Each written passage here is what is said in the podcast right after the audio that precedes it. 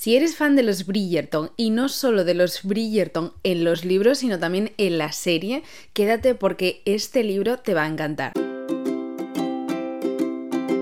Bienvenidos a mi tesoro literario, mi nombre es Nerea Pantiga y estoy viendo que en cámara, porque esto lo puedes ver, este podcast lo puedes escuchar también en YouTube, yo no estoy viendo las pincitas, pero he puesto unas pincitas doradas para hacer el look más romántico, más rollo Bridgerton. ¿Y qué pasa? Que tengo todas las luces todavía de Navidad y no, no se aprecia bien. ¿De qué libro estoy hablando? Bueno, este libro, eh, si has escuchado el podcast anterior, que era el TBR de enero, incluso si me sigues en Instagram, que es arroba mi tesoro literario, ya te lo he enseñado, porque fue un libro que a mí me llegó un poquito antes de Navidades y me parecía como, no sé, el libro ideal para regalarle a alguien que le guste mucho el detrás de cámaras, el los Bridgerton, todas estas cosas. Y estoy hablando justamente de eso, los Bridgerton detrás de cámaras. Es un pedazo libro súper gordo, gigante, que tiene alrededor de unas 300 páginas, pesa un quintal, os lo juro. Es más, me comentasteis varias personas que lo visteis en inglés y en inglés es en tapadura. O sea, imaginaros eh, este libro con lo que pesa en tapadura, o no, no me lo quiero imaginar. Y este libro lo tenemos aquí en el podcast gracias a Titania, la editorial Titania, que me lo mandó en realidad de sorpresa porque no, no lo esperaba. Y es una maravilla, o sea, la portada eh, en YouTube lo, podrás ver, si estás escuchándolo en el podcast, eh, te lo dejo en mi Instagram para que le eches un vistazo. La portada pone varias ilustraciones de los protagonistas de la serie, porque claro, estos libros sí que entra un poco eh, la historia de los libros, está Julia Quinn y demás, pero se centra más en el detrás de cámaras de cómo hicieron la serie. Y el fondo son las míticas rositas que tienen ellos con el título en un dorado que brilla, o sea, la verdad que a mí la portada me gusta lo que no me gusta es el formato, porque es demasiado grande. ¿Y qué más? Eh, bueno, por aquí detrás os cuenta un poco lo que vais a encontrar. Yo no quiero hablaros de todo el libro en sí porque me parece que sería como demasiado spoiler, pero vamos a ir mirando varias páginas que yo tengo marcadas porque a mí me llamaron la atención y que creo que es como mm, si tú ves estas páginas y te gusta, entonces el, el, libro entero te va a gustar. Yo esto lo dije en el TBR de enero que me parece muy guay conocer este libro antes de que salga la tercera temporada. Bueno, a ver, yo aquí tengo que hacer un paréntesis. Yo soy muy friki de conocer los detrás de cámaras. A mí el mundo eh, cinematográfico, no el mundo actoral, sino, eh, no sé, los técnicos, los guionistas, eh, la, gente que dobla la voz, todas estas cosas a mí me gustan mucho. Entonces yo mm, es verdad que siempre busco vídeos en YouTube y cosas así. Y cuando salió este libro, pues como que me llamó muchísimo la atención. Sé que no todo el mundo es así de friki como yo. Pero sí que es verdad que en este libro no solo se cuentan cosas técnicas, sino que se va contando la historia de cómo se llegó a pasar de los libros que eh, se aprecian un poco por ahí en el vídeo, porque yo tengo cuatro, me parecen, no tengo la colección completa todavía. Cómo se pasó de los libros de Julia Quinn, que tienen más años que yo, porque lo que vemos ahora son eh, ediciones nuevas, reediciones, a una serie tan exitosa como es la de Netflix, porque vamos a ver, esta serie ha llegado a todo el mundo. Y bueno, procedo. No sé cómo voy a hacer esto sin eh, perder la muñeca por el camino.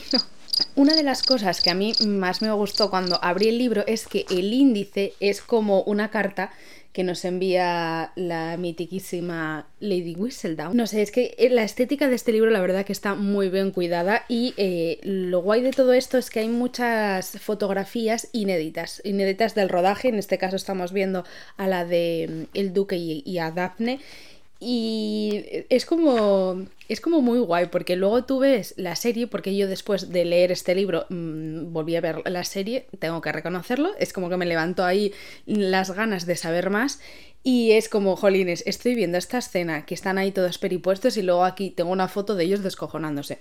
Son cosas. Bueno, tenemos una breve introducción de lo que vamos a encontrar en el libro. En este caso, eh, bueno, son las dos productoras, eh, Sonda y no me acuerdo ahora cómo se llama la otra chica, que eh, son muy conocidas porque, por ejemplo, también son las productoras de Anatomía de Grey, si no me equivoco. Ah, mira, lo pone aquí. Anatomía de Grey, Scandal, cómo defender a un asesino. Mira, cómo defender a un asesino, la vi y no me gustó nada. La otra socia se llama Betsy. Y eh, durante todo el libro vamos a conocer entre Betsy y Sonda eh, como conversaciones entre ellas, o sea, cómo, cómo a ellas les surgió la idea, por ejemplo, la primera página cuenta, eras una vez en una habitación de hotel, ¿no? Donde se desata la idea principal de lo que quieren hacer. Claro, estamos contando que son personas ya muy exitosas, o sea, productoras de, por ejemplo, Anatomía de Grey, esa, esa ¿Cuántos años lleva esa serie? Yo creo que los mismos que tengo yo, o por lo menos 20 fijísimo. Y aquí os digo que aparece también Julia Quinn porque pone, o sea, un artículo de cómo a Julia le llega la noticia de que quieren adaptar sus libros. Eh, aparece ella aquí también en las fotografías y es muy guay porque yo creo que, o sea, he visto esta, cuando vi esta imagen, está ella en uno de los carritos de de los Bridgerton y está como súper emocionada. O sea, yo no me quiero imaginar, porque no conozco ningún compañero escritor que le hayan adaptado un libro, yo no me quiero imaginar la emoción que supone que alguien te adapte un libro. Bueno, eh, estamos hablando de Julia Quinn, yo creo que por aquel entonces ella ya era la bomba redonda, pero bueno. Y luego eh, este artículo me parece hiper mega importante, lo que pasa que sí que es verdad que eh, lo tenéis que leer solo os voy a leer el título, que es que Sonda y Betsy hablan sobre cómo dar al género romántico el apoyo que merece. O sea, mm, aplauso, por favor, porque hemos visto, sobre todo últimamente, yo veo muchos artículos en periódicos y demás de la importancia del género romántico, de que sí, o sea, se habla de la importancia, pero luego a la hora de la verdad sigue pasando lo mismo.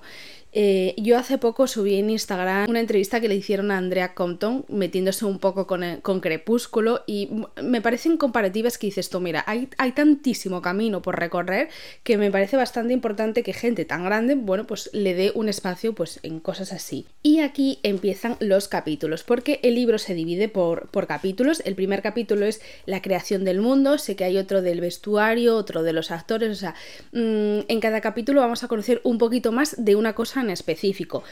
Este capítulo es mi favorito, el de la creación del mundo, porque es lo que os digo. O sea, eh, aquí, por ejemplo, está hablando la guionista y la productora que se llama Jess Brownell.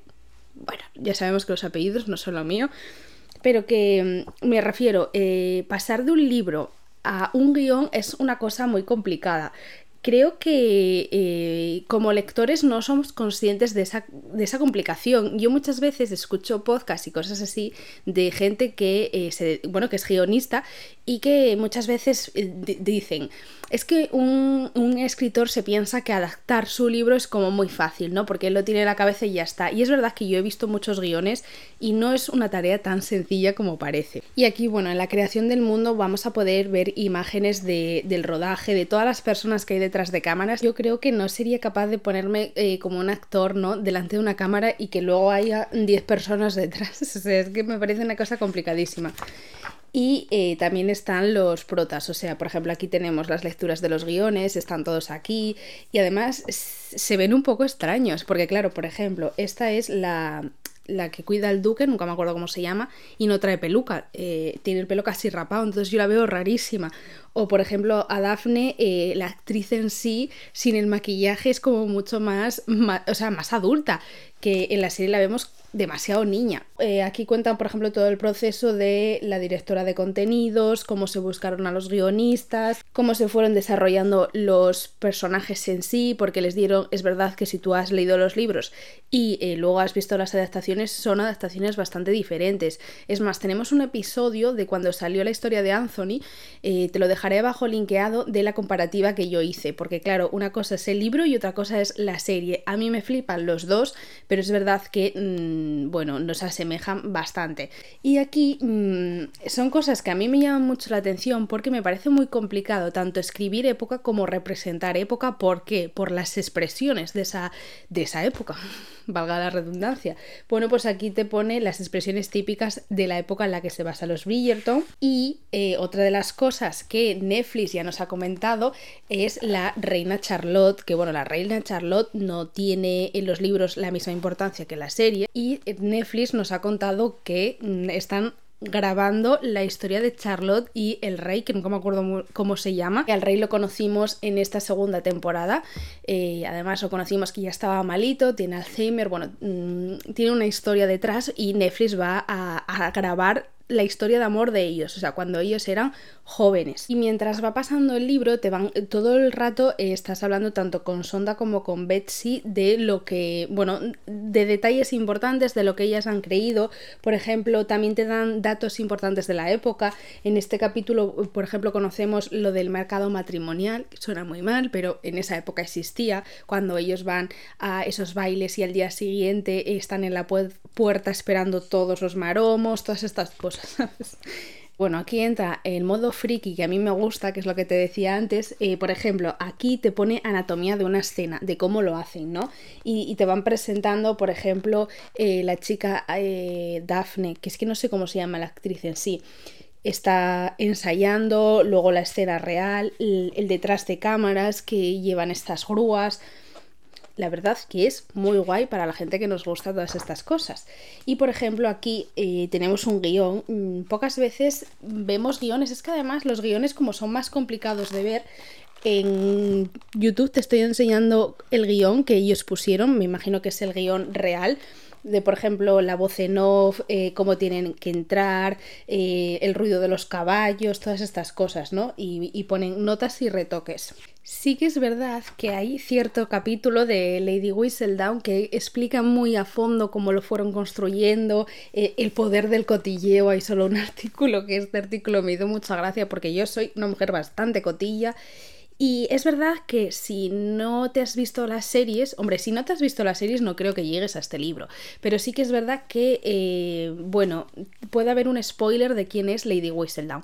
Es verdad que, como os estoy diciendo, la serie y los libros no van a la par, porque en los libros tú no sabes quién es Lady Whistledown tan pronto y en la serie lo sabemos al final de la primera temporada. Entonces, bueno, eso complica un poco las cosas para hacer comparativas. El segundo capítulo es la de la contratación del mundo, que en realidad es como los vestuarios, cómo hacen todas estas cosas el equipo de arte, los, eh, bueno, eh, digamos la escena en sí.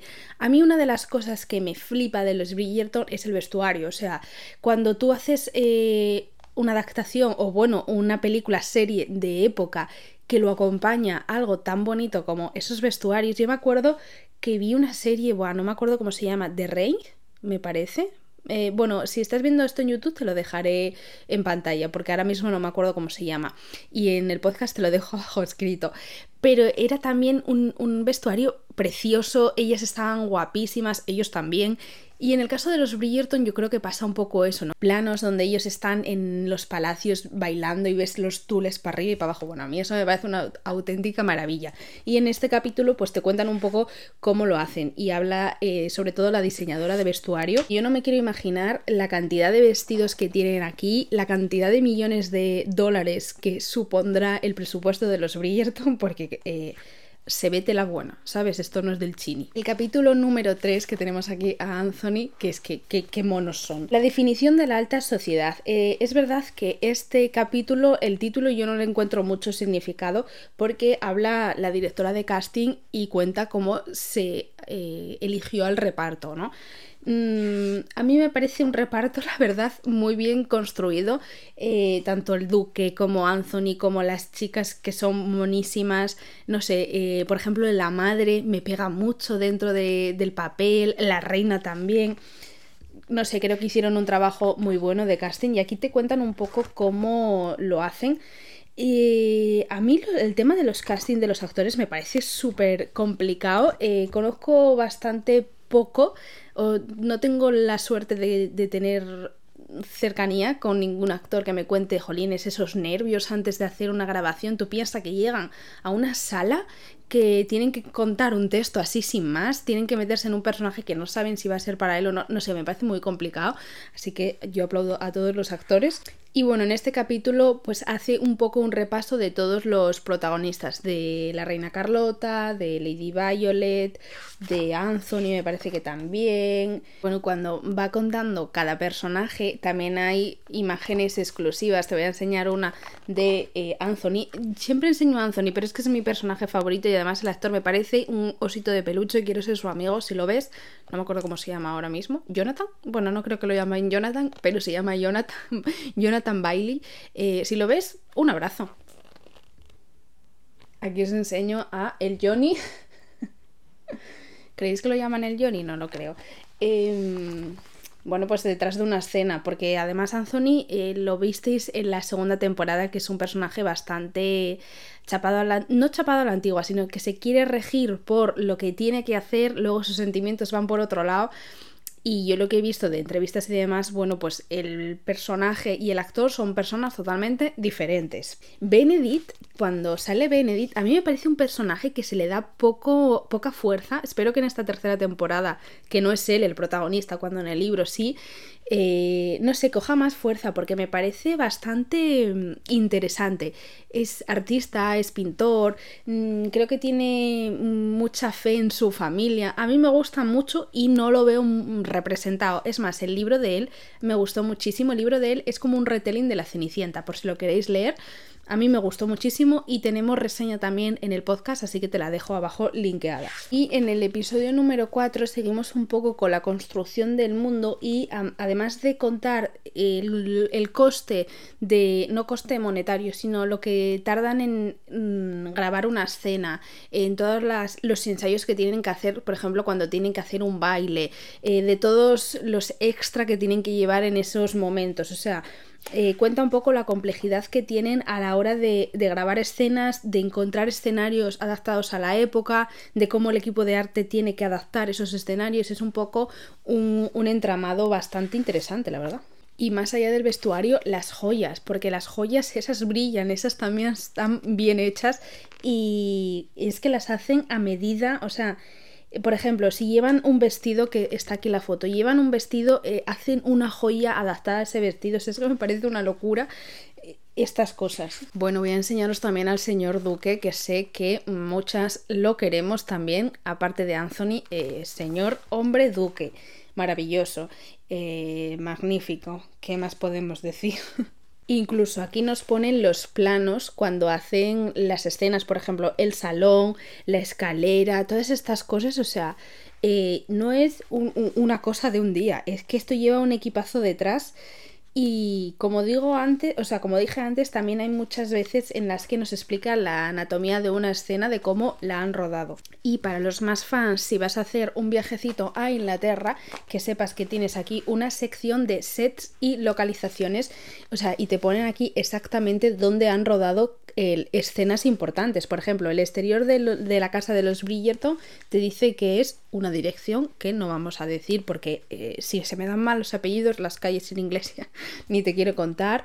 Eh, el vestíbulo de la casa de los Bridgerton, el exterior de la casa de la familia de Penélope, bueno, está guay, está guay saber esto. También tenemos imágenes de aquí de la peñuca mm, todavía medio a vestir ensayando las escenas de baile. La reina Carlota, que yo esta actriz no sé cómo consigue llevar estos pelucones sin que se quede sin cabeza, o sea, eso puede pesar kilos, porque yo no sé cuánto pesa, pero vaya, mm, mi aplauso, porque eso, eso debe ser incómodo, no lo siguiente. Y bueno, el episodio número 5 habla de más allá de la página y aquí nos cuentan un poco eh, realmente más sobre los actores como actores, ¿no? Como personas. Aquí tenemos una imagen súper familiar de ellos.